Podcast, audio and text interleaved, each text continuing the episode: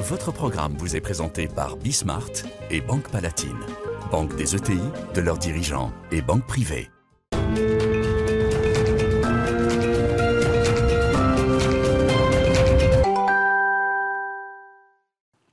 Bonsoir à tous, bienvenue dans Bismart, l'émission. Aujourd'hui, rencontre avec une nouvelle marque événementielle et pas n'importe laquelle puisqu'il s'agit de Sodexo Live. Et oui, Sodexo fait de l'événement, on en parlera dans un instant. On ira également à la rencontre d'un start-upper qui a mis au point une lampe pour aider les dyslexiques à mieux appréhender l'apprentissage de la lecture. On sera avec euh, le CEO de Blablacar qui nous expliquera euh, ses ambitions après 15 ans d'existence et comment il compte faire finalement euh, de Blablacar un acteur global de la mobilité internationale. Et puis, on terminera avec notre rendez-vous mensuel sur la transformation des entreprises. Non, le bureau n'est pas mort. On verra ça dans quelques instants. C'est Bismart l'émission. C'est parti. Votre programme vous est présenté par Bismart et Banque Palatine, banque des ETI, de leurs dirigeants et banque privée.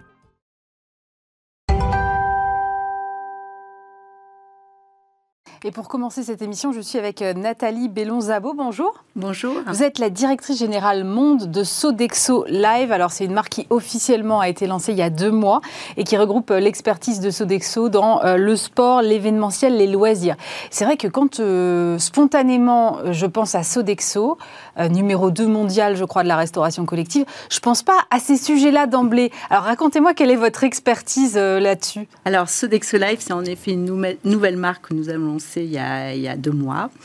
Euh, et euh, Sodexo Live, on est, euh, c'est pour nous rendre un peu plus visibles parce que nous sommes les leaders mondiaux dans le domaine de la restauration et des services, effectivement du sport, des loisirs, des lieux culturels et de l'événementiel.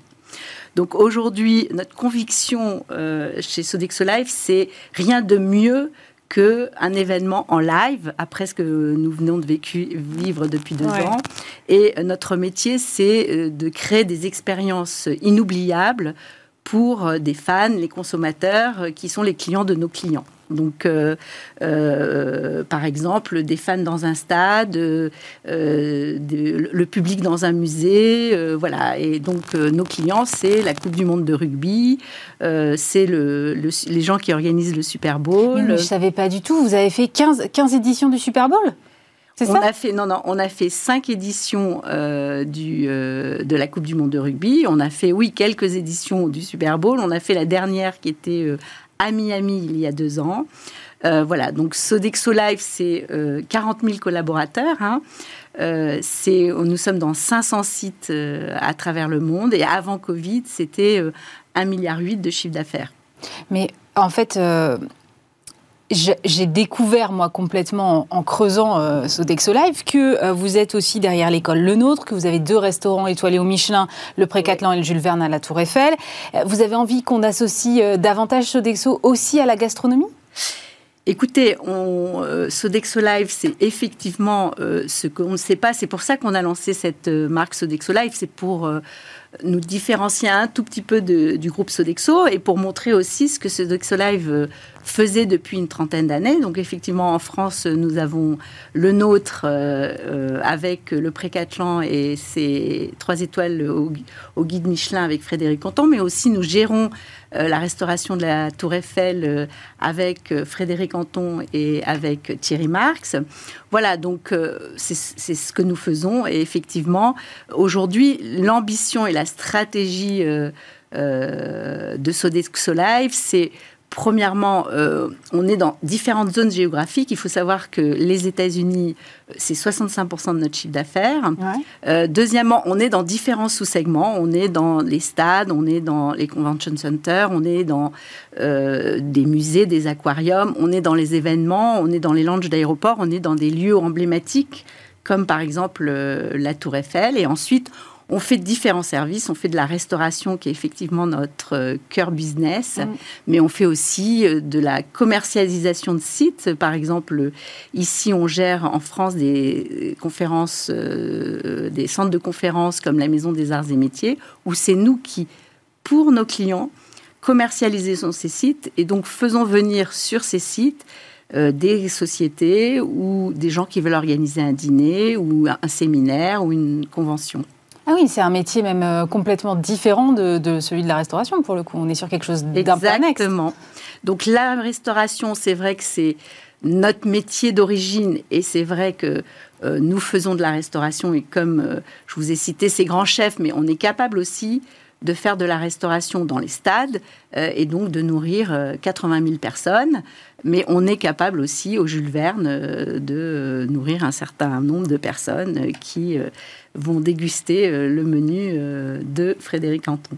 Alors vous le disiez, avant la crise Covid, c'était 1,7 milliard de chiffre d'affaires, je crois, c'est ça? Oui, 1,8 milliard, oui. Ouais, vous, vous vous êtes dit, malgré la crise, il faut quand même accélérer sur ce segment-là. c'est pas parce qu'on s'est arrêté pendant un an, un an et demi, là, que euh, que, que ça va pas repartir très fort après?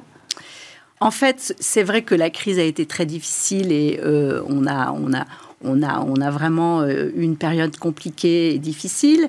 Mais par contre, je connais ce, ce, business depuis plus de 30 ans. Après une crise, il y a toujours un rebond. Et plus on est dans la digitalisation, plus les gens, euh, comme je l'ai dit, ont envie de se retrouver dans un, dans un événement live. Et euh, effectivement, depuis septembre, on voit euh, une, un redémarrage assez fort des activités. Euh, bah, vous avez pu voir euh, samedi soir euh, au Stade de France, le stade était plein. Mm. Et donc, oui, je crois vraiment, je suis convaincue que les gens veulent se retrouver ensemble dans des moments exceptionnels. Et là, effectivement, Sodexo Live a toute sa place vis-à-vis de ses clients et, avec ses, ses, partenaires. Et donc, je suis assez confiante, oui, par rapport à ça. C'est pour ça qu'on a lancé cette marque. C'est pour ça qu'on veut affiner notre stratégie euh, euh, et on veut développer donc euh, Sodexo Live dans les, dans les années à, venir. Alors, aux États-Unis, je l'ai expliqué parce qu'on a 65% de notre chiffre d'affaires qui est le plus grand marché dans le monde. Mais évidemment, continuer à nous développer en France, on est déjà euh, on a déjà un certain nombre de, marques. Hein, on gère la Tour Eiffel, on a le nôtre, on est dans les stades, on est dans les. Les yachts de Paris aussi, c'est Les yachts de Paris. On, a, on a, sur la Seine, nous avons 30 bateaux. Donc nous avons différentes marques. Nous avons bateau parisien, bateau bus, yacht de Paris. Euh, et donc évidemment, euh, on a, on a, on, on, on a un paysage absolument incroyable qui est Paris. Euh, et donc, les gens aujourd'hui reviennent sur les bateaux, ont envie de, organiser des dîners, ont envie de se retrouver, ont envie de, vivre. Mais pourtant, vous avez vendu euh, le Lido à Accor. Alors, le Lido, c'est effectivement en process. On n'a pas encore vendu. Vous êtes en cours. Tout en cours. Et donc, euh, je vous en parlerai une fois que ça sera fait. Mais pourquoi cette volonté de se désengager? Non, au contraire, c'est ce que je vous dis. Ma stratégie, c'est pas de me désengager. Ma stratégie, c'est de me développer. Alors, de faire certains choix. Oui, c'est vrai, de faire certains choix géographiques, comme je l'ai dit, donc les États-Unis, la France, l'Angleterre, euh, l'Espagne et l'Asie.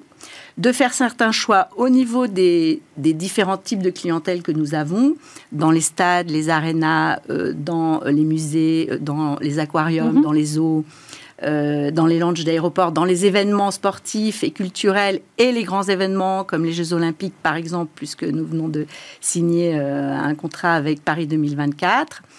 Et enfin, c'est aussi nous développer dans la restauration, mais pas que, puisqu'on ne faisons pas que, que, de la restauration, dans le ticketing, dans la commercialisation. C'est ça notre ambition. Donc notre ambition est de nous développer au contraire. Donc vous avez une volonté presque de diversification en fait. En fait, nous sommes déjà euh, dans. Quand euh, vous, on organise la Coupe du Monde de rugby à Tokyo, mm. euh, on, ne fait pas que la restauration. D'ailleurs, on la sous-traite, puisque Sodexo n'est pas implanté au, Japon. au Japon. Mais on vend des packages d'hospitalité, travel, c'est-à-dire qu'on fait venir ou des fans de l'extérieur du Japon ou des fans japonais. Et c'est nous qui vendons les packages euh, avec ou de l'hôtellerie ou de la restauration et le ticket pour aller au stade. Voilà, c'est quelque chose que nous faisons depuis 20 ans, mais ça ne se sait pas. C'est ça en fait. Et donc, du coup, bah, je suis là pour vous en parler. Alors justement, vous avez mentionné les Jeux Olympiques, c'est quelque chose qui m'intéresse euh, beaucoup parce que effectivement, euh, vous allez gérer la restauration du village des athlètes pour Paris 2024. Et tout à l'heure, on parlait de gastronomie. Là, on est presque davantage sur de la diététique. C'est encore euh, un autre, un autre volet et j'imagine une autre façon de travailler aussi. Alors effectivement, on va nourrir 14 500 athlètes pendant les Jeux olympiques et paralympiques euh, en 2024. Donc on est très fiers d'avoir euh, gagné ce contrat. Alors différentes choses. La première chose, c'est que ces 14 500 athlètes et ces 200 différentes, plus de 200 nationalités, je pense que ces, ces athlètes vont vivre une expérience incroyable puisqu'ils vont faire les Jeux olympiques. Donc il se veut que nous, même Sodexo Live, nous euh, leur proposons une offre, euh, une offre de restauration qui soit premièrement effectivement adaptée euh, à la diététique puisque bah, ce sont des athlètes mm. sportifs quand même. Et ça, on a une expertise par rapport à ça puisque ça fait des années. Par exemple, je vous donne Roland Garros. Ça fait 30 ans qu'on nourrit les tennisman à Roland Garros. D'accord on a une expertise chez Sodexo Live de, bah, de nourrir des athlètes de haut niveau. Euh, et donc ensuite, on est en France. Donc euh, effectivement, euh, l'idée c'était de aussi leur proposer une offre internationale, mais aussi une offre française gastronomique. Après tout, on est en France, on est à Paris. Donc, pour eux, ils viennent aussi euh, à Paris. Euh, ils sont tous étrangers euh, et, donc c'était aussi une expertise qu'on voulait, une expérience qu'on voulait leur faire vivre. Et donc on va travailler avec des chefs, des grands chefs, pour leur proposer un, menu. Et la troisième chose aussi, je pense, qui nous a fait gagner ce, ce contrat, c'est que on est très aligné avec Paris 2024, tout ce qui est environnementale, sociale, euh, etc. Et donc ça, je pense que euh, voilà, ça nous, a aidé euh, dans le, le fait de voir gagner ce contrat et on est extrêmement fiers de travailler pour Paris 2024. Ça, c'est, notre façon à nous de, de, faire les Jeux Olympiques. Alors, vous mentionnez la, la, RSE, effectivement, qui est un enjeu majeur pour les JO 2024 et votre groupe est assez impliqué sur ces euh, sur ces thématiques-là, c'est vrai qu'on critique beaucoup et à la fois la restauration et à la fois l'événementiel euh, en termes de déchets notamment. Comment est-ce que vous, vous avez l'intention de répondre à ces questions? Alors, en ce qui concerne euh, la RSE, prenons les Jeux Olympiques, par exemple. Bon, effectivement, on est très attaché, et ça, que, pas que sur les Jeux Olympiques, mais sur tous nos restaurants chez Sodexo, y compris dans des restaurants étoilés comme le Jules Verne. On est très attaché à tout ce qui est gaspillage alimentaire. Mhm. Donc, on a des process très précis par rapport euh, à nos chefs qui doivent respecter pour ne pas faire du gaspillage alimentaire. La deuxième chose que je, dont je peux parler aussi, c'est euh, pour les Jeux Olympiques, ce qu'on va faire, c'est que 15% de notre personnel vont être euh, des gens qui vont être euh, des gens qui sont en difficulté ou qui sont en, situation de handicap. Donc c'est quelque chose qui, qui, est très important pour nous.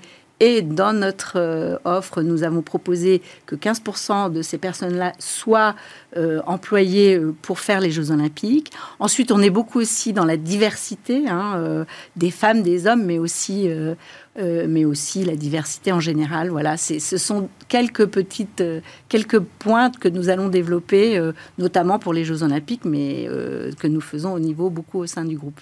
Merci beaucoup Nathalie Bellon-Zabo. Je rappelle que vous êtes directrice générale monde de Sodexo Live. Votre programme vous est présenté par Bismart et Banque Palatine, banque des ETI, de leurs dirigeants et banque privée.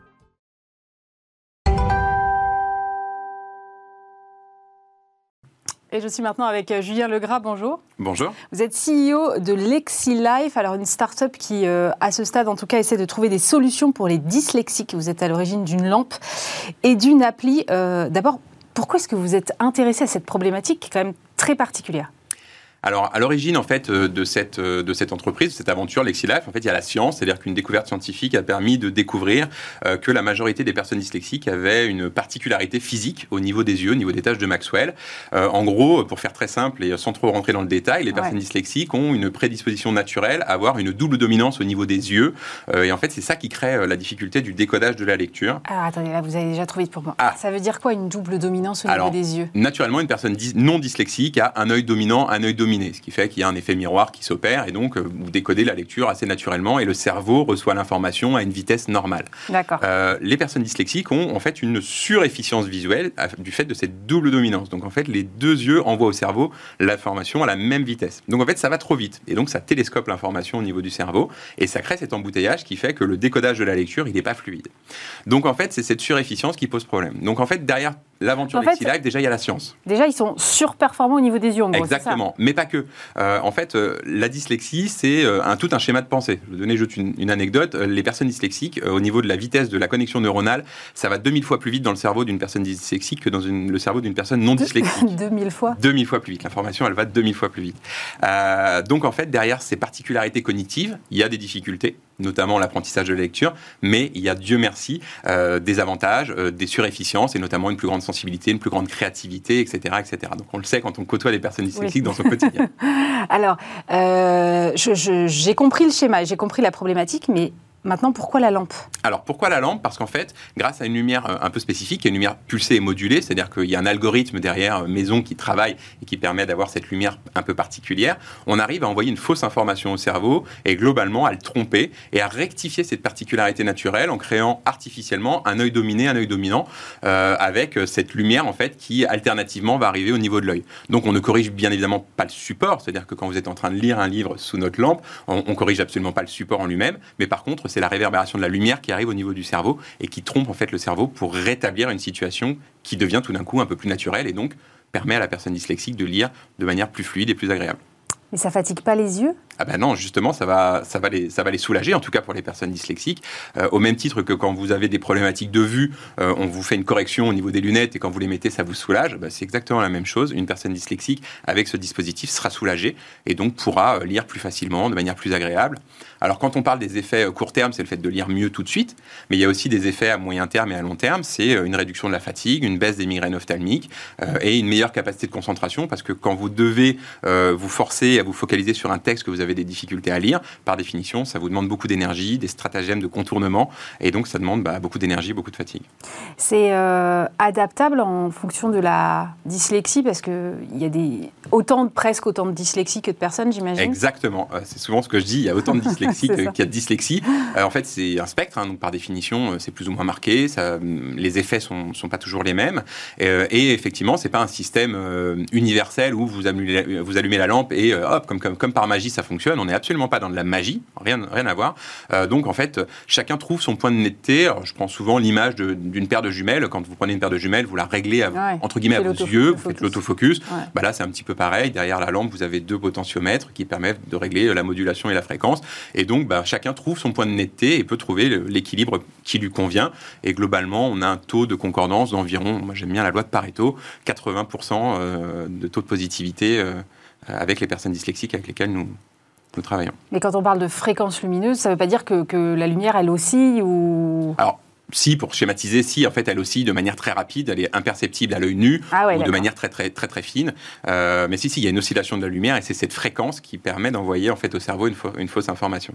Et c'est plus efficace, par exemple, qu'une euh, police adaptée, genre Open Dyslexique ou ce genre de choses? Alors, ça peut être complémentaire et dans certains cas, il y a des personnes dyslexiques qui sont absolument pas euh, soulagées par Open Dyslexie, par exemple, d'autres qui adorent. Enfin, en fait, encore une fois, on en revient à la, personnali- à la personnalité de chacun, à ses besoins. On est tous uniques euh, et donc euh, chacun va trouver euh, le- soutien, la solution qui lui convient le mieux. Certains, ça va être la police de caractère, d'autres, ça va être notre lampe, d'autres, ça va être rien, malheureusement. Donc, donc voilà, en fait, tout, tout ce qui permet d'aider les personnes dyslexiques et les personnes neurodiverses au sens large, de toute façon, est le bienvenu, je pense, dans notre monde. Alors, vous dites derrière, il y a un algorithme. J'imagine qu'il y a dû avoir énormément de R&D derrière. Vous-même, euh, c'est quoi votre parcours euh, pour arriver euh, jusqu'à la fabrication d'une lampe? Alors le, parcours en fait il est industriel en fait. C'est-à-dire que derrière en fait la genèse de, l'entreprise elle est un petit peu amusante. C'est que en fait notre actio- actionnaire actuel, en fait, hérite, dans le cadre d'un rachat industriel, euh, de ce projet qui était incubé dans une société qui produisait euh, des, lampes et qui, était, et qui incubait, en fait, ce, projet un peu par le cœur. Et, euh, notre, et notre actionnaire a dit, bah, ce projet, il est juste magnifique humainement, il est social, il est solidaire, on va en faire quelque chose de beau. Et un petit peu dans l'ombre, parce que parce qu'il ne veut pas apparaître sur, sur le devant de la scène sur ce sujet-là, bah, en fait, il a financé depuis, depuis 2018 euh, les avancées, les développements technologiques. Donc, on a eu une première version de la lampe lampe, qui nous a permis vraiment de faire un, vrai testing sur le terrain avec plus de 400 utilisateurs qui au quotidien l'utilisaient et nous faisaient leur remontée de dire bah voilà il faudrait améliorer ci, améliorer ça, la sensation c'est plutôt comme ci, plutôt comme ça. Et puis donc ça nous a permis de progresser, de continuer à évoluer dans notre recherche et développement et d'arriver à la version actuelle de notre lampe qui dans le coup est beaucoup plus aboutie, que ce soit en termes de design mais aussi en termes de performance.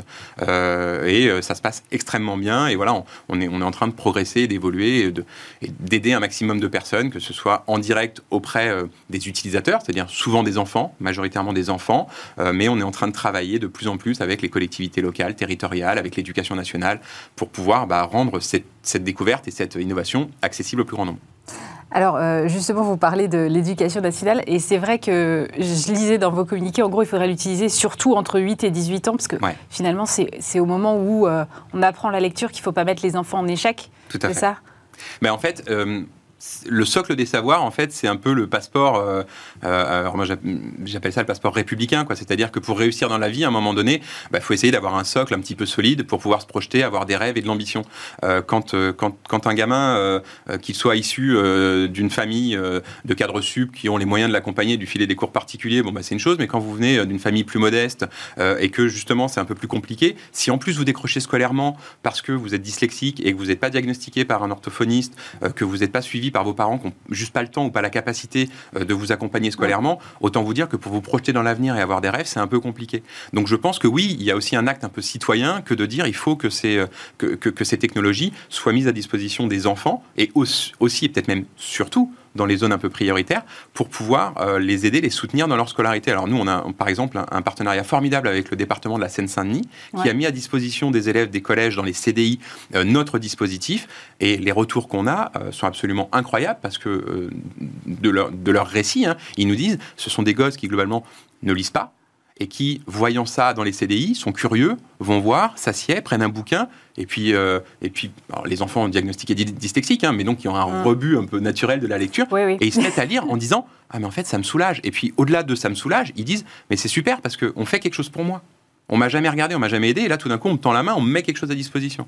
Donc ce genre de partenariat, euh, c'est ça qui fait qu'on se lève le matin aussi. C'est euh, vraiment cette volonté euh, sociale et solidaire. On est, on est vraiment un projet qui du début jusqu'à la fin de la chaîne essaye de porter des valeurs, que ce soit sur notre conscience dans la manière dont ça a été produit, parce qu'aujourd'hui on rappelle que notre lampe elle est produite en France, dans une entreprise adaptée à Saint-Malo qui emploie 98% de personnes en situation de handicap. Donc, donc en fait on essaye d'être juste du début jusqu'à la fin de la chaîne de valeur. C'est-à-dire qu'on n'est pas là pour vendre des lampes, fondamentalement. C'est presque anecdotique le fait que ce soit une lampe. On s'en fout, moi je ne suis pas un marchand de lampes. Euh, mon ambition, c'est vraiment d'aider un maximum de personnes euh, et de soutenir euh, justement ces enfants ou ces jeunes adultes. Mais vous le disiez, la priorité c'est 8-18 parce qu'on est dans l'acquisition des savoirs et c'est ce qui fera que la suite sera plus fluide. Euh, il y a un frein quand même, euh, si je peux me permettre, c'est le prix, parce qu'on est aux alentours de 550 euros, donc on est très très loin de quelque chose d'accessible. Exactement. Alors ça, c'est justement un truc contre lequel je me bats très fort. Euh, c'est un héritage que j'aime et ça fait partie des choses qu'on assume quand on hérite justement d'un projet comme LexiLife. et je peux vous l'annoncer là, mais ça sera annoncé officiellement à partir du 1er décembre. En fait, on change le modèle économique chez LexiLife et maintenant on met en avant deux formules, une pour les professionnels, une pour les particuliers. pour les particuliers, on fait une offre à 54 euros par mois euh, pour une mise à disposition de l'Alexi Light pendant 10 mois et au bout de 10 mois, elle est à vous, ce qui fait qu'on la rend accessible là au plus grand nombre. Et pour les professionnels, on fait une offre locative de manière à rentrer intégralement dans les charges avec euh, une offre locative à partir de 9,90 euros par mois euh, qui permet justement aux professionnels de santé, aux établissements scolaires, aux établissements éducatifs, etc., d'intégrer ça pleinement dans leur processus éducatif et donc de pouvoir en faire l'acquisition tout en levant en fait cette barrière à l'acquisition. Pourquoi? Parce que effectivement, moi, c'est un truc qui, c'est le premier truc qui m'a choqué aussi, je l'avoue, quand je suis arrivé chez Lexilight. Maintenant, je viens de vous le dire, on produit en France, dans une entreprise adaptée, etc., etc. Sauf que dans le coup, j'ai un dilemme économique. C'est que d'un côté, j'essaie d'avoir un, un, cercle vertueux euh, du début jusqu'à la fin de la chaîne, mais ça a un coût. Et donc, ça rend la lampe plus difficilement accessible mhm. aux foyers les plus modestes. En parallèle, si demain je fais le choix économique de dire, ok, je refais une lampe un peu différente, moins designée, avec des matériaux plus cheap, euh, mais robustes pour que ça tienne dans le temps. Par contre, j'en fais fabriquer 100 000, je les envoie en Asie, elles reviennent et je la vends 200 euros ou 150 euros. Le problème, c'est que je vais me prendre d'autres boomerangs euh, en travers de la tête en me disant ouais mais tu fais délocaliser, c'est plus en France, etc., etc. Donc de toute façon, il y a toujours un point d'équilibre à trouver. Et je trouve qu'arriver avec des modèles économiques pertinents et novateurs, c'est peut-être la bonne solution pour conserver du made in France, conserver de la qualité, conserver un service client et du SAV à proximité, parce que c'est aussi un moyen d'être réactif, etc., etc., d'avoir une vraie conscience sociale, solidaire et écologique, mais tout en faisant que, bon bah ok, on est bien d'accord qu'à la fin du mois, tout le monde n'a pas la chance d'avoir 500 euros disponibles sur son compte pour acheter une lampe, fût-elle à disposition d'un enfant qu'on aimerait aider pour sa scolarité. Euh, vous êtes euh, sélectionné, je crois d'ailleurs de nouveau, pour le CES de Las Vegas avec cette fois un Innovation Award. Euh, ça représente quoi pour vous? Alors, coup de tonnerre, et ce qui prouve qu'on n'a pas préparé euh, et qu'on est vraiment euh, sur, euh, sur une interview en live. je vous annonce que nous avons décidé de ne pas aller au CES de Las Vegas cette année. Pourquoi? Alors pourquoi? Comme je vous le disais, il y a un certain nombre d'héritages. Et il, se passe quelque chose dans la vie de, de LexiLife ces, dernières, ces derniers jours, ces dernières semaines. C'est qu'en fait, on va annoncer en tout début d'année une levée de fonds de l'ordre d'environ un million d'euros. et que donc, en fait, on revoit le plan stratégique. Et donc, cette troisième version de la lampe, cette évolution, euh, faisait partie, entre guillemets, euh, de l'héritage, et donc c'était la continuité de cette lampe. Sauf qu'aujourd'hui, le fait d'avoir ce nouvel apport, cette nouvelle dynamique grâce à cette levée de fonds, change un peu le paradigme, en fait, de l'entreprise. Et donc, ça nous permet de regarder un cran après, d'aller plus loin dans notre démarche, de notre développement, et dans notre stratégie aussi de, OK, aujourd'hui, on arrive à apporter une solution pour les personnes dyslexiques, mais demain, on aimerait aller sur les sujets de la neurodiversité, et donc d'aller plus loin, de proposer autre, aussi autre chose. Et donc, je me suis posé en disant, OK, est-ce que ça vaut le coup euh, Est-ce que c'est responsable que de prendre mes équipes, de prendre un budget qui est assez conséquent, parce que vous savez, hein, quand vous partez au CES de Las Vegas, ça coûte beaucoup d'argent pour une petite structure comme nous, et donc de dire, OK, est-ce que ça vaut le coup de mettre autant d'argent sur la table pour finalement présenter une, juste une évolution de notre produit euh, aller chercher une médaille en chocolat, c'est un peu dur pour le CES, mais euh, moi j'ai trop de conviction dans ce que je fais pour considérer que ce qui est le plus important c'est d'avoir un Innovation Award. Non, ce qui est le plus important c'est de continuer à défendre la cause que je porte. Euh, et donc, est-ce que c'était de l'argent bien dépensé? Et eh bien finalement, mon âme et conscience, j'ai considéré que non. Je me suis dit, ok, cet argent-là, ce budget-là, je préfère le garder pour autre chose, pour aller retourner en R&D, pour développer un autre produit qu'on a dans les cartons qu'on aimerait proposer sur 2022 et pour pouvoir en fait repartir dans la continuité de ce qu'on veut faire, à savoir développer LexiLife sur l'ensemble du panel et du champ de la neurodiversité et pas exclusivement de dire on fait une énième lampe sur la dyslexie. Donc, euh, donc ce choix il a été un peu dur et, et il paraît surprenant parfois vue de l'extérieur, mais en attendant, en mon âme et conscience, je me suis dit c'est de l'argent mal dépensé que d'y aller, donc j'ai dit bah on n'y va pas. Vous parlez de la neurodiversité, c'est hyper, hyper large. Ça va des hauts potentiels à toutes les sortes de 10, au TDAH et, et autres. Les et les autistes Asperger également. Et bien sûr. Euh, en fait, par quoi on commence? Eh ben, c'est toute, toute, la difficulté. c'est c'est aussi ça qui est passionnant, c'est que euh, en fait le champ il est énorme et euh, le champ il est énorme et donc c'est justement cette dynamique avec ces, cette nouvelle vie que, que, je suis venu incarner en, reprenant le projet LexiLife, euh, c'était de dire, OK, moi je veux bien euh, participer au projet, le reprendre là où il en est, mais par contre, le deal, c'est euh, on sort de la toute dyslexie. Parce que c'est super, hein, c'est formidable, mais en fait, il y a plein d'autres trucs à faire à côté. Et surtout, la dyslexie, et comme tous les troubles 10, ça vit jamais seul. C'est-à-dire que c'est un millefeuille. les troubles 10 au sens large sont de toute façon un millefeuille. Et la neurodiversité fait que vous avez une prédisposition naturelle quand vous êtes notamment, par exemple, TDAH ou au potentiel, à avoir des troubles 10. Et réciproquement. Donc de toute façon, euh, ne travailler que sur la dyslexie, c'est prendre juste un bout du sujet et la face visible potentiellement de l'iceberg, même si la dyslexie euh, concerne 10% de la population mondiale. Donc c'est énorme. C'est énorme. Euh, et c'est le, premier point de décrochage scolaire, ce qu'on disait tout à l'heure. donc le fait de travailler sur la neurodiversité, ça ouvre aussi beaucoup de choses. Par contre, par quoi commencer? Bah, Je vous le dirai l'année prochaine, parce que pour l'instant, très sincèrement, j'ai des idées, mais j'ai pas encore de certitude sur ça. Bon, bah vous reviendrez. Merci beaucoup, Julien Legras, CEO de LexiLife. Votre programme vous est présenté par Bismart et Banque Palatine, banque des ETI, de leurs dirigeants et banque privée.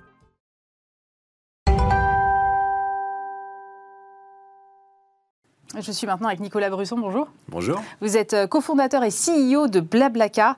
Je me disais en préparant cette interview, finalement, s'il y en a un que la hausse des prix des carburants arrange, euh, c'est Blablacar, parce que forcément, ça a un impact pour vous, ça vous favorise, non?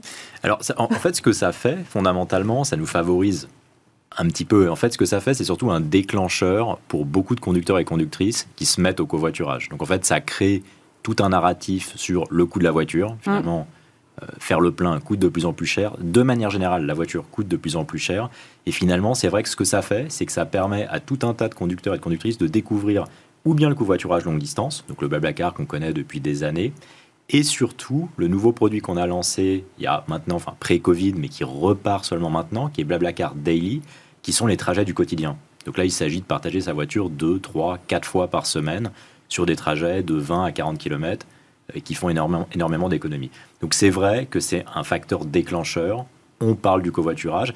Et finalement, c'est assez intéressant parce que si on regarde les, solutions, on voyait qu'on était complètement bloqué. C'est-à-dire que fondamentalement, le gouvernement, c'est très très difficile de subventionner euh, l'essence. Quand on pense à la COP26, à l'enjeu environnemental, c'est pas le sens de l'histoire.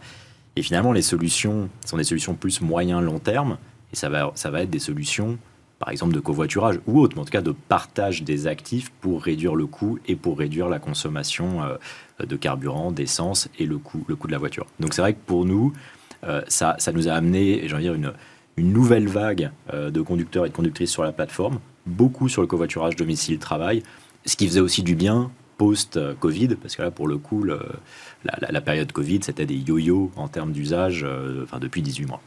Alors justement, euh, vous parlez d'un nouvel afflux euh, d'utilisateurs. Euh, ça fait 15 ans que vous existez. Et là, vous mhm. avez passé la barre des 100 millions d'utilisateurs dans le monde. Quel est le profil des utilisateurs de Blablacar aujourd'hui? C'est assez large en réalité, c'est-à-dire qu'on a, on a tendance à penser, parce qu'on se, on, on, se aime bien mettre des étiquettes. Voilà, mais on se place du côté souvent passager, on se dit c'est le passager plutôt jeune, plutôt étudiant. En réalité, c'est assez large, hein, c'est-à-dire c'est 20 millions de gens inscrits en France. Donc, euh, donc on touche une population très très large. On a une moyenne d'âge de plus de 35 ans, et c'est pareil dans à peu près euh, tous les pays. On a, en tout cas dans tous les pays européens, un mix à peu prenne 50-50 hommes-femmes, 55-45, mais c'est assez équilibré. Donc donc c'est un produit très, euh, très j'ai envie de dire, enfin, démocratique, euh, qui touche à peu près tout le monde. Et en effet, c'est plus de 100 millions d'utilisateurs dans le monde et on voit que c'est à peu près le même profil partout. Et quelles sont les motivations? Alors, c'est une question euh, d'économie, c'est une question pratique parce que toutes les communes ne sont pas desservies par des gares. Voilà, Oui, il y, a plusieurs aspects. Donc, il y a un aspect évidemment économique, c'est-à-dire qu'on apporte quand même des prix, surtout en last minute, qui sont des prix très attractifs. Mais il y, a, deux autres aspects. Donc, il y a un aspect de, de, désenclavage en fait des communes. Et en effet, on se rend compte qu'aujourd'hui, en France en particulier, la majorité des trajets de covoiturage ne sont pas en concurrence avec du train ou du car longue distance. D'ailleurs, on fait du car longue distance et on le voit. Et ça cannibalise pas du tout le... Légèrement, mais à hauteur de, 20% de l'activité. Et en fait, le covoiturage va plutôt aller desservir des régions mal desservies, où en fait, bah, il n'y a pas de train, il n'y a pas de ligne directe, il n'y a pas de bus direct, et on se retrouve à faire des trajets compliqués, intermodaux, où on n'arrête pas de changer, qui sont plus longs, plus chers, etc. Donc la force du covoiturage, c'est ça. Puis après, il y a, je veux dire, il y a une autre force qui est les valeurs que ça porte. Donc on, parlait euh, à, l'instant de, l'aspect partage, partage des coûts. Il y a aussi tout l'aspect environnemental. Et aujourd'hui, on voit quand même beaucoup d'utilisateurs, notamment sur les conducteurs et les conductrices, qui le font pas que pour des raisons financières. Ils font en partie pour ça, évidemment. Mais ils le font aussi pour des raisons environnementales. Ils se disent que finalement, c'est l'évolution naturelle de l'utilisation de la voiture. Évidemment, quand ils commencent à faire du covoiturage, il continue sur, euh, sur la durée. Donc il y a quand même des motivations plus profondes qui sont portées par la marque, et ça c'est quelque chose qu'on ressent dans, dans, la relation euh, des gens avec Blablacar. Il y a une relation beaucoup plus émotionnelle que sur des plateformes plus classiques B2C qui vendent des billets de train ou des billets de bus. Euh, comment est-ce que votre offre Daily, là, elle s'insère là-dedans? Parce que initialement, vous étiez sur des distances euh, plus de 50 km. Là, évidemment, vous avez largement raccourci euh, mhm. cette distance minimale. Ouais, c'est quoi la logique? Alors, la, logique, c'est vraiment d'amener le covoiturage là où le covoiturage peut avoir le plus d'impact. Hein. Donc, si on regarde l'utilisation de la voiture, elle est principalement sur ces trajets du quotidien. Donc, au, début de l'histoire de Blablacar, il s'appelait covoiturage.fr, donc avant que ça s'appelle euh, Blablacar, on voulait faire ça. Donc on partait sur une thèse qui était plus une thèse de domicile-travail et de trajet court. On s'est rendu compte que les gens l'utilisaient plutôt pour des distances plus longues au départ et que c'était beaucoup plus facile pour nous, enfin beaucoup plus facile, plus simple en tout cas, mm. de lancer des trajets plus longs parce que c'était plus facile d'avoir la masse d'utilisateurs sur du Paris-Lyon, du Paris-Lille, etc., qui s'est ensuite étendu sur un réseau beaucoup plus large. Sur le domicile-travail, en fait, il faut une masse d'utilisateurs énorme très rapidement parce qu'on est sur des trajets, il y a des, des, millions de trajets différents et très précis. C'est-à-dire qu'il faut amener les gens vraiment à leur travail et les récupérer ou les déposer pas loin de chez eux. Et en fait, aujourd'hui, on peut le faire parce qu'on a une communauté de covoiturage longue distance, mais qui fait 20 millions d'utilisateurs en France. Et donc on part de dire l'éducation, l'évangélisation qu'on a fait de 20 millions de personnes, qui fait qu'aujourd'hui, Le covoiturage, c'est, de dire, normal. Enfin, les gens connaissent, les gens connaissent la marque. Il y a 10 ans, c'était quelque chose de bizarre et complètement nouveau. Et ça, ça nous permet en fait d'avoir une masse d'utilisateurs suffisante pour que les gens se trouvent et se rencontrent. Donc on crée, en fait, une autre manière de le dire, ça crée cette liquidité dans la place de marché qui fait que je vais quand même réussir à trouver quelqu'un. Et, donc, euh, sur ces trajets-là, on, se rend compte que l'usage et la fréquence est beaucoup plus élevée. Parce que sur le domicile-travail, euh, on est sur 10 usages par mois, alors que sur la longue distance, on est à 4 usages par an en moyenne. Donc on touche les gens beaucoup plus fréquemment et l'impact économique, l'impact euh, environnemental est, est, bien supérieur. Oui, mais là où je suis surprise, moi, c'est que j'ai l'impression que sur le covoiturage domicile-travail, il y a déjà pas mal d'offres, y compris implémentées euh, à l'intérieur des entreprises parfois. Je me dis, c'est plus difficile de faire la différence aussi. Alors, pas tant que ça en réalité, c'est-à-dire qu'il y a beaucoup, alors il y a beaucoup de communication, il y a peu d'usage, et c'est justement le problème. Ah. Et, et, et c'est ce qu'on a remarqué euh, nous en, en, rentrant un petit peu sur ce marché, c'est-à-dire qu'il y a beaucoup d'entreprises qui proposent des solutions, qui communiquent dessus, mais les gens n'utilisent pas le produit. C'est-à-dire que si on regarde dans les faits qui utilise le produit, qui utilise ces plateformes, ça fonctionne pas. Donc en fait, c'est ça devient des offres, et c'est toujours dangereux, ça devient des offres B2B qui sont vendues à des entreprises ça leur permet, j'ai envie de dire, de, de, cocher les cases. De cocher une case pour dire voilà, je fais quelque chose et j'ai du covoiturage. Ouais. Mais quand on creuse, les gens ne le savent pas, parce que c'est mal communiqué en interne et les gens ne l'utilisent pas. Et pourquoi les gens ne l'utilisent pas? Parce qu'il y a un problème de masse en fait. Donc, euh, donc le problème, c'est qu'au sein d'une seule entreprise, il est peu probable que vous ayez assez de gens qui vivent à peu près au même endroit et qui vont se rassembler dans des voitures. Et qui fassent les mêmes horaires, etc. Et qui fassent les mêmes horaires, mmh. et les gens veulent de la flexibilité, et des fois, il faut aller récupérer les enfants, et puis il faut aller à la gym, etc. etc. Donc c'est assez compliqué. Donc en fait, il faut une masse d'utilisateurs suffisamment large pour qu'il y ait des équipages. Typiquement, nous, on voit des équipages de 10-20 personnes qui se forment, qui sont des équipages virtuels, hein, mais qui permet en fait des fois de partir avec euh, une personne, de revenir avec une autre. Et donc ça, on ne peut pas le faire juste au sein d'une entreprise, il faut le faire de manière régionale en fait. Donc nous, on a une double approche. On a une approche où on va en effet voir des entreprises, ouais. et il y a un modèle économique maintenant avec le forfait mobilité durable, tout ça dans le cadre de la, de la LOM, donc la loi d'orientation des, des, mobilités. Ouais. Mais on communique aussi grand public. Et donc c'était l'approche de Blablacar Daily et de Blablacar au début. C'est en fait, on n'a pas besoin d'être dans une entreprise, pas besoin d'être un employé XYZ. N'importe qui peut s'inscrire. Et on essaye d'avoir une masse d'utilisateurs suffisante pour que si je recherche un trajet de A à B, je vais trouver suffisamment de voitures, je vais avoir suffisamment de demandes passagers pour que se mette, se mette en route en fait cette mécanique de place de marché. Au début, euh, Blablacar, c'était juste, entre guillemets, une plateforme de covoiturage. Aujourd'hui, vous exploitez euh, des bus. Demain, vous avez l'intention de vendre des, euh, des, billets de train. On en reparlera. Mais du coup, vous, êtes, euh, vous vous considérez comme un acteur global de la mobilité, pas juste du covoiturage? Oui, exactement. En fait, on a eu deux, euh, dire, deux grandes évolutions euh, au-delà du covoiturage domicile-travail dont on vient de parler. La première, c'était de partir à l'international. Mmh. Donc aujourd'hui, c'est 80% de l'usage de Blablacar est hors France. Donc on a 80%. 80% C'est 80%. Ah oui. Oui, c'est souvent quelque chose dont, dont on ne se rend pas compte. C'est-à-dire qu'aujourd'hui, la, la, société, la croissance de la société est portée par ce qui se passe non seulement hors France, mais même hors Europe. Deux tiers de l'usage de Blablacar est hors Europe. Donc c'est dans des pays comme la Russie, ouais. le Brésil, l'Inde, le Mexique, etc.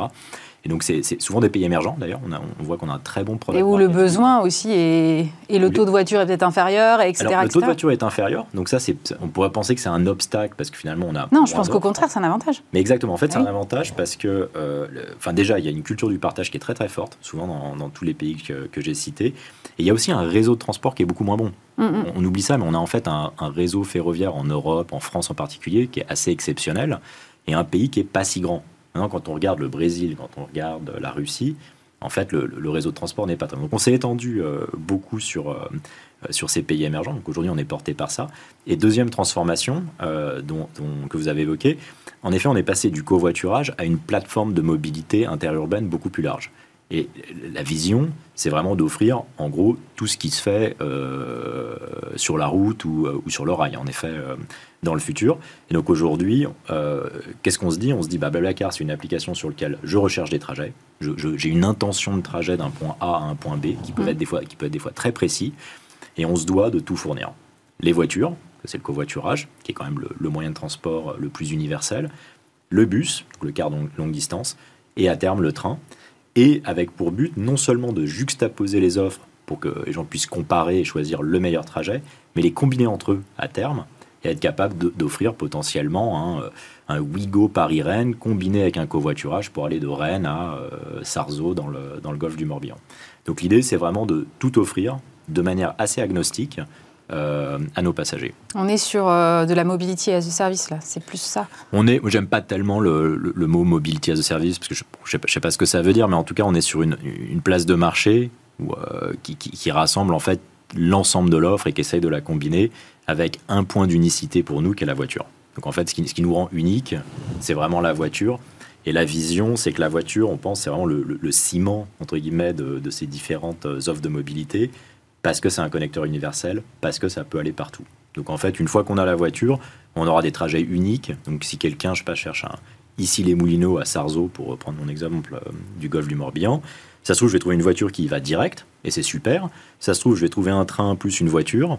Euh, ça se trouve, je vais trouver un bus qui va jusqu'à Vannes, et puis ensuite, je vais prendre un tram, etc. etc. Donc l'idée, c'est vraiment de, montrer l'offre à terme dans sa globalité et de permettre aux gens de faire le, le bon choix. Et on pense que la voiture a, et continuera à avoir un rôle en fait primordial euh, dans, le choix des utilisateurs. Les billets de train, c'est parce que vous avez la SNCF à, votre capitale? Non, les billets de train, c'est quelque chose. Alors, dans, cette stratégie, c'est quelque chose qui est nécessaire en réalité. C'est le plus gros moyen de transport. Alors, hors voiture, hein, la voiture reste. C'est 80% des trajets de 100 à 600 km se font en voiture. Hmm. Pas encore tout semblable à car, j'aimerais, on n'en est pas là. Mais, mais, mais, en gros, ça montre, euh, ça montre que la voiture domine en fait euh, nos transports dans les transports du quotidien, c'est 17 millions de Français qui utilisent leur voiture pour aller travailler tous les jours. Donc ça domine encore une fois le, transport du quotidien. Mais après ça, si on regarde les transports partagés, évidemment le train. on utilise énormément le train. Et pour nous, si on veut commencer, euh, si on veut vraiment devenir cette application de référence qui offre tous les trajets euh, euh, imaginables pour aller d'un point A à un point B, il nous faut le train. Ça, c'est la, la, première raison. Et la deuxième, si on pense en combinatoire, c'est-à-dire si on cherche à combiner des trajets train plus voiture. Euh, il y a énormément de demandes pour ça. Et ça, on le voit déjà dans nos données, parce que 10%, enfin entre 10 et 15% des covoiturages arrivent ou partent d'une gare. Les gens vivent pas dans la gare. Évidemment.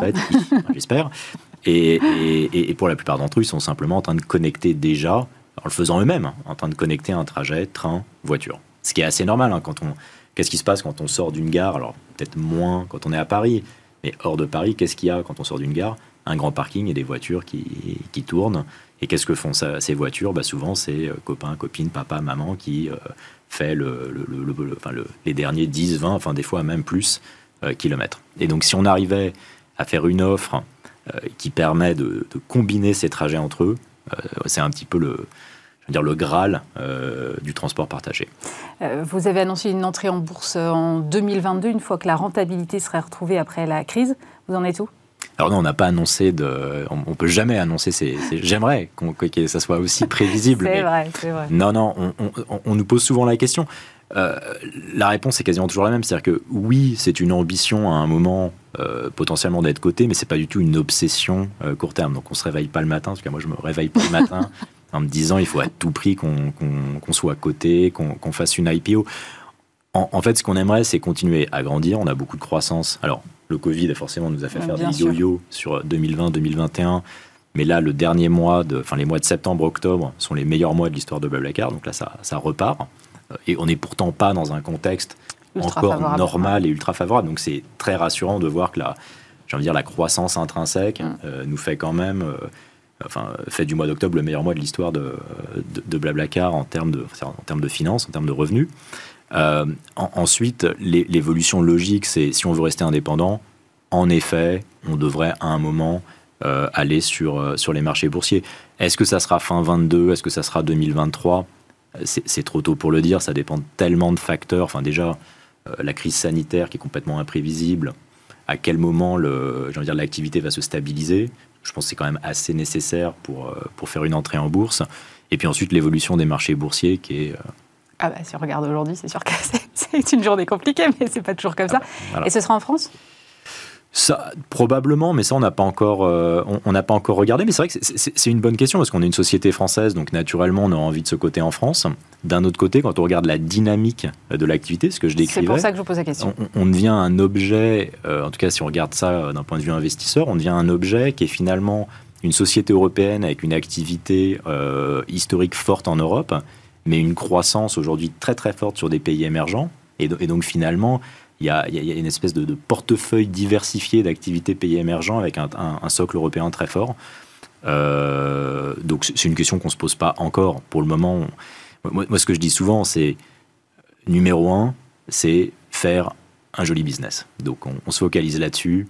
Euh, ensuite, toutes les histoires d'IPO viennent assez naturellement après, si on a un joli business. Merci beaucoup Nicolas Brusson, cofondateur et CEO de Blablacar.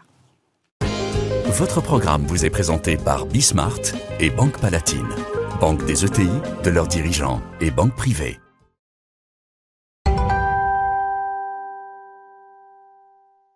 Et on termine euh, cette émission avec notre rendez-vous mensuel sur la transformation des entreprises avec Arnaud de Malocène. Bonjour. Bonjour. Directeur du développement euh, chez The Boson Project et Alexandra Lenormand. Bonjour. Bonjour. Vous êtes directrice de l'immobilier, des achats et de la gestion des risques chez euh, Nexity. Pour être juste transparent, on va préciser que Nexity est présent au capital de The Boson Project. Alors, ce qui nous amène aujourd'hui sur ce plateau, Arnaud, c'est toute la réflexion autour du bureau. Oui. Et c'est vrai qu'on a entendu à peu près tout et n'importe quoi pendant la crise.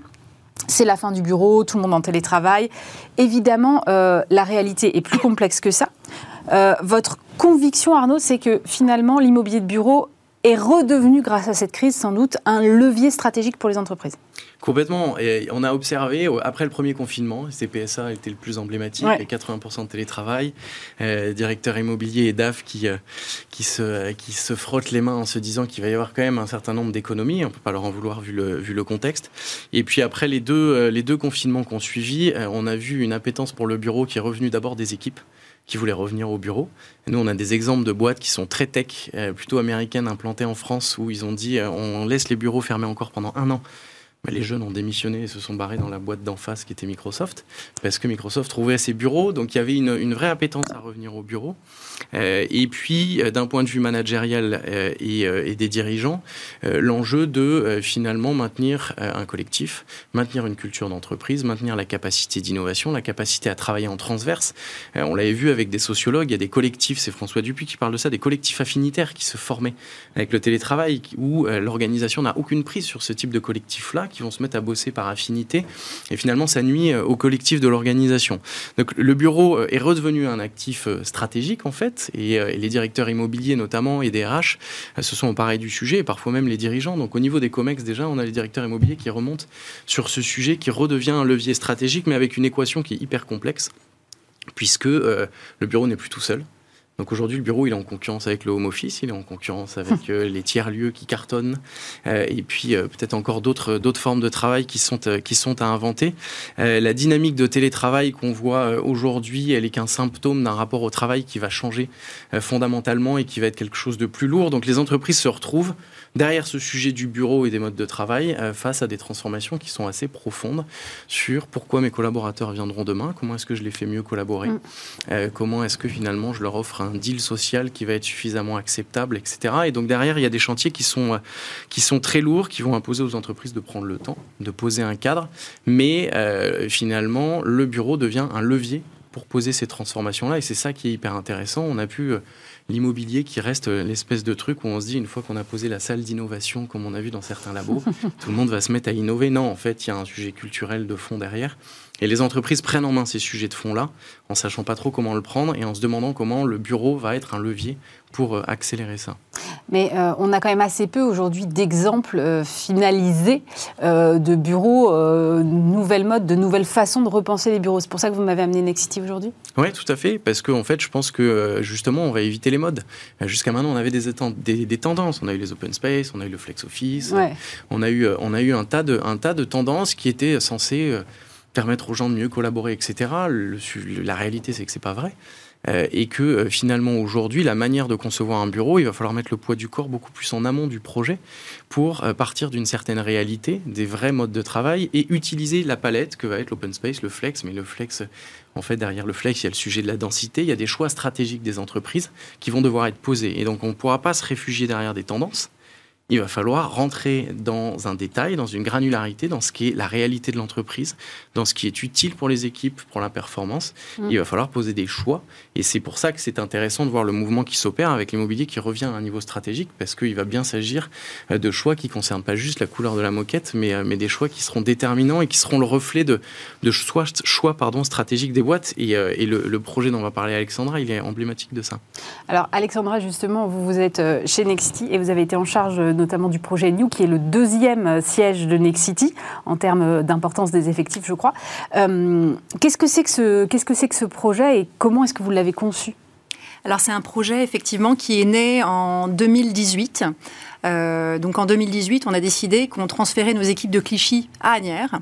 Euh, et transférer ces équipes, ça a été perçu initialement comme un déménagement comme un autre, un, simple transfert. Et assez vite, on s'est rendu compte qu'on avait quand même une, réalité euh, qui était qu'on avait deux filiales très très différentes, l'une qui travaillait sur du logement, l'autre qui travaillait sur des services aux entreprises, des cultures différentes, vraiment des entreprises qui avaient des réalités très différentes. Et on s'est dit que finalement, euh, il fallait réfléchir ce projet-là, non pas comme un simple projet de déménagement où euh, il suffisait de choisir la couleur des murs pour que tout le monde soit content, euh, mais vraiment de réfléchir ça en amont et de se poser les vraies questions de finalement demain, dans ces nouveaux bureaux, qu'est-ce qu'on va y faire À quoi ça sert Et pourquoi on déménage d'abord On aurait très bien pu rester à Clichy. Et, finalement, c'est aussi tout ça qui s'est joué sur ce projet, d'avoir cette capacité à réfléchir en amont à ce qu'on allait faire dans les bureaux. Euh, et ça, de ce point de vue-là, c'est euh, extrêmement intéressant. Euh, et finalement, la, situation ultérieure nous a donné raison de vraiment réfléchir à tout ça. Comment est-ce que vous, une fois qu'on prend la décision de déménager, comment est-ce qu'on construit le projet? C'est-à-dire, j'imagine, il faut, dites, qu'est-ce qu'on va y faire dans ces bureaux? Donc, il faut poser un diagnostic, j'imagine. Comment vous avez travaillé là-dessus? Alors, ce qu'on a fait dans un premier temps, c'est qu'on a réuni les dirigeants mmh. et on leur a posé des questions, les questions qui fâchent. Euh, puisque eux nous parlaient euh, du confort des sièges de travail, et nous on leur a dit, bah, avant de parler de ça, ce qui est un sujet important aussi, on va d'abord parler du reste. Euh, et donc on a commencé à, à, travailler avec eux sur à la fois la définition de leurs ambitions, qu'est-ce qu'ils voulaient faire demain avec leurs équipes, qu'est-ce que c'était leur plan stratégique et comment l'espace de travail pouvait se mettre au service de la stratégie de l'entreprise. Donc on les a mis euh, face à ça. Euh, on a fait en sorte qu'ils se connaissent et qu'ils se rencontrent parce que on, reste un groupe. Nexity est un groupe avec des filiales très diverses, très variées. maintenant, pour autant, ce sont des filiales du groupe et elles ont besoin de travailler ensemble. On a un vrai enjeu de mutualisation, de travail en transversalité dans les filiales, mais aussi entre les filiales. Donc on avait aussi cet enjeu-là, dans le cadre du projet, de faire en sorte qu'on améliore le travail en transversalité. Donc ça, ça a été la première étape de définir avec les dirigeants les ambitions du projet, savoir ce qu'ils voulaient faire, euh, à quoi servaient ces bureaux et comment euh, ces bureaux pouvaient devenir utiles pour eux. Et vous m'avez dit, euh, quand on a préparé cette interview, vous m'avez dit, et surtout, il fallait pas qu'on répète les erreurs, et vous m'avez donné un exemple avec des canapés. Ah oui, alors des, canapés, on avait fait quelque chose. On s'était dit, il y a eu une mode, vous savez, il y a eu une époque, alors ça devait être au milieu des années 2010, mmh. où on s'est dit, on va mettre des canapés pour faire des places de village à, tous les étages. Alors ces canapés sont évidemment au vu et au su de tout le monde, euh, donc personne ne s'y installe, euh, des très très beaux canapés, euh, et personne ne s'y installe parce que simplement en fait s'y installer, c'est faire croire aux autres ou laisser penser aux autres qu'on est un tir au flanc. Donc ça, les gens nous l'ont dit vraiment comme ça quand on a travaillé avec eux justement sur le diagnostic. Ce qu'on a fait après avoir travaillé avec les dirigeants, c'est de travailler avec les, ce que j'appelle moi les vrais gens, pas que les dirigeants soient pas des vrais gens, mais travailler avec les collaborateurs pour essayer de recueillir euh, leurs aspirations, leurs envies, euh, leurs appréhensions aussi. Et ça, c'est très très important de comprendre ce qu'ils appréhendent pour pouvoir déconstruire quand c'est euh, simplement une image d'épinal, ou alors en tenir compte dans le projet justement pour que cette appréhension ne se révèle pas euh, euh, être la réalité. Euh, donc ça, on l'a travaillé avec eux et effectivement, on a essayé d'éviter de faire des canapés dans les places de village, parce qu'on a vu que ça ne marchait pas. On a aussi essayé évidemment de tenir compte de notre expérience sur d'autres projets qu'on avait pu mener en interne. Et à l'arrivée, ça donne quoi alors? Comment sont répartis j'ai compris que c'était pas un open space, pas complètement du flex office. À quoi ça ressemble? Alors à quoi ça ressemble? Euh, Ça c'est une très très bonne question. Bah, ça ressemble euh, au bureau que les collaborateurs souhaitaient. Euh, souhaitaient. Ça c'est le plus important. Et donc ce qu'on a fait avec eux, c'est qu'en partant du diagnostic que, nous avons, que nous avons fait d'ailleurs avec les, avec les bosons, on s'est dit bah, finalement qu'est-ce que ce seraient les meilleurs bureaux pour ces collaborateurs? Et donc on a co-construit avec eux. sur la base des souhaits qui avaient été émis.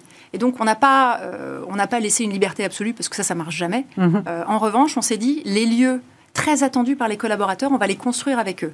Donc l'ensemble des lieux mutualisés, des lieux dans lesquels les collaborateurs peuvent se poser pour 5 minutes, un quart d'heure, une heure, euh, ces lieux-là, on les a travaillés ensemble.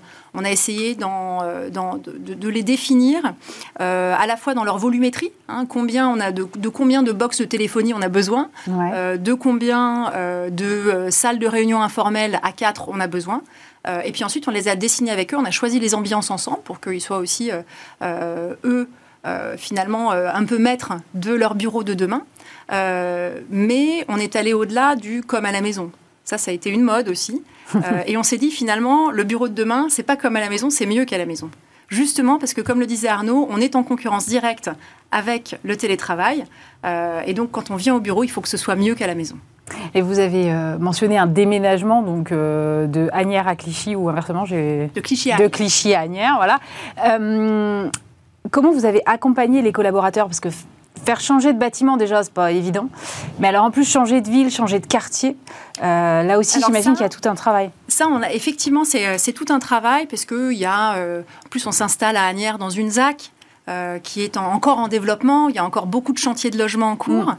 euh, mais c'est un vrai quartier, et ça c'est important de le dire, euh, avec des commerces tout autour. Et donc ce qu'on a fait, c'est qu'on a travaillé avec les collaborateurs, justement, on a, fait, on a réuni les collaborateurs autour de ce qu'on avait appelé un challenge, qui était le challenge Ensemble à New.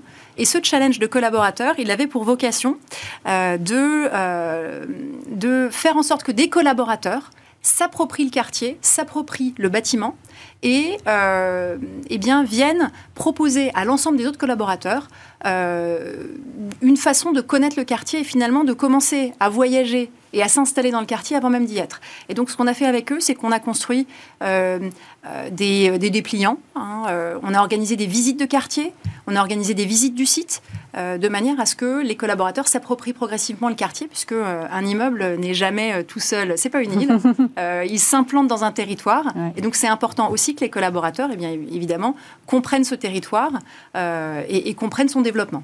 Pour vous, euh, les bureaux, l'immobilier, ça fait partie intégrante de la transformation d'une entreprise? Pour moi, ça fait partie intégrante de la transformation d'une entreprise et c'est surtout un accélérateur de transformation. Il faut jamais oublier, il faut jamais se dire que les bureaux vont transformer les gens parce que ça, c'est pas vrai. Euh, en revanche, les bureaux, ils sont l'incarnation de ce qu'est une entreprise, de ce qu'elle aspire à devenir. Euh, et de ce point de vue-là, je pense que euh, euh, New est intéressant parce que c'est vraiment un bâtiment qui représente ce que les dirigeants voulaient, voulaient dire, voulaient raconter de ce qu'ils sont et de ce qu'ils aspirent à devenir.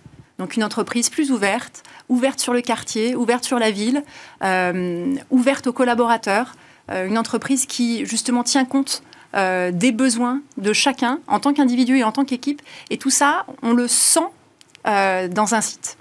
Et vous avez eu la sensation que vous deviez faire un exemple parce que étant dans l'immobilier, euh, sinon c'est les cordonniers les plus mal chaussés ou... Alors on a eu, euh, évidemment, on, est dans l'immobilier, certes, et donc on a pu mobiliser toutes les compétences qu'on avait au sein du groupe, mais à bien y réfléchir, parce que vous m'avez posé cette question quand on préparait mmh. cette interview, et à bien y réfléchir, je me suis dit, mais finalement, Nexity, c'est un utilisateur comme un autre. nos collaborateurs, ils ont les mêmes besoins que l'ensemble des autres entreprises on n'est pas vraiment différent. On a juste eu la possibilité de mobiliser euh, des compétences peut-être plus facilement, euh, mais en vrai, nos collaborateurs, ils sont comme les autres. Arnaud, euh, Alexandra a mentionné l'utilité du bureau. C'est vraiment un enjeu central pour vous aujourd'hui? Ah, je pense, oui. C'est fini les, les bureaux showroom. Avec le baby-foot et tout ça. Exactement, j'ai l'impression de rentrer chez Ikea ou Laurent Merlin, et encore en général, les matériaux sont plus, euh, plus quali, mais il y a un vrai sujet d'utilité, mais qui est. Le, sujet de l'utilité, c'est un truc qui est assez, euh, assez intéressant, c'est que post-Covid, toutes les remontées terrain qu'on a, des collaborateurs, c'est le sujet de l'utilité. Quelle est mon utilité dans l'équipe Quelle est l'utilité de mon entreprise dans la société, etc. Et quelle est l'utilité de mon bureau Donc le but, c'est pas que ce soit comme à la maison. Le but, c'est que pour ceux qui ont redécouvert les vertus du silence et de la concentration pendant le confinement, ils sont nombreux. Comment est-ce que je peux retrouver ça au bureau?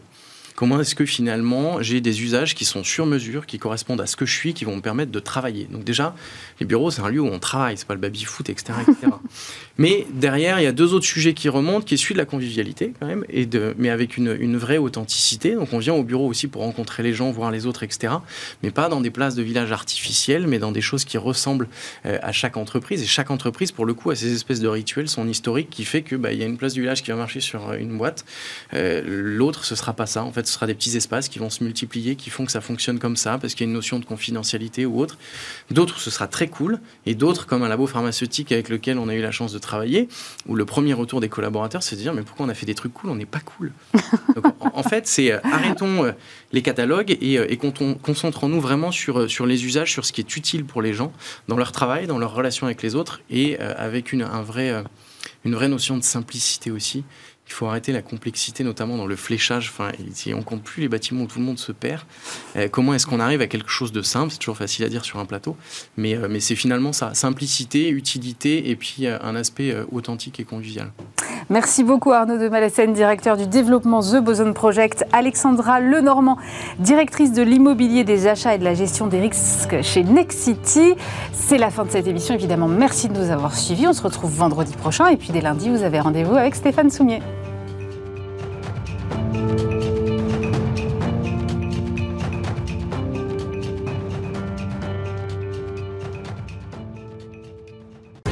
Votre programme vous a été présenté par Bismart et Banque Palatine, banque des ETI, de leurs dirigeants et banque privée.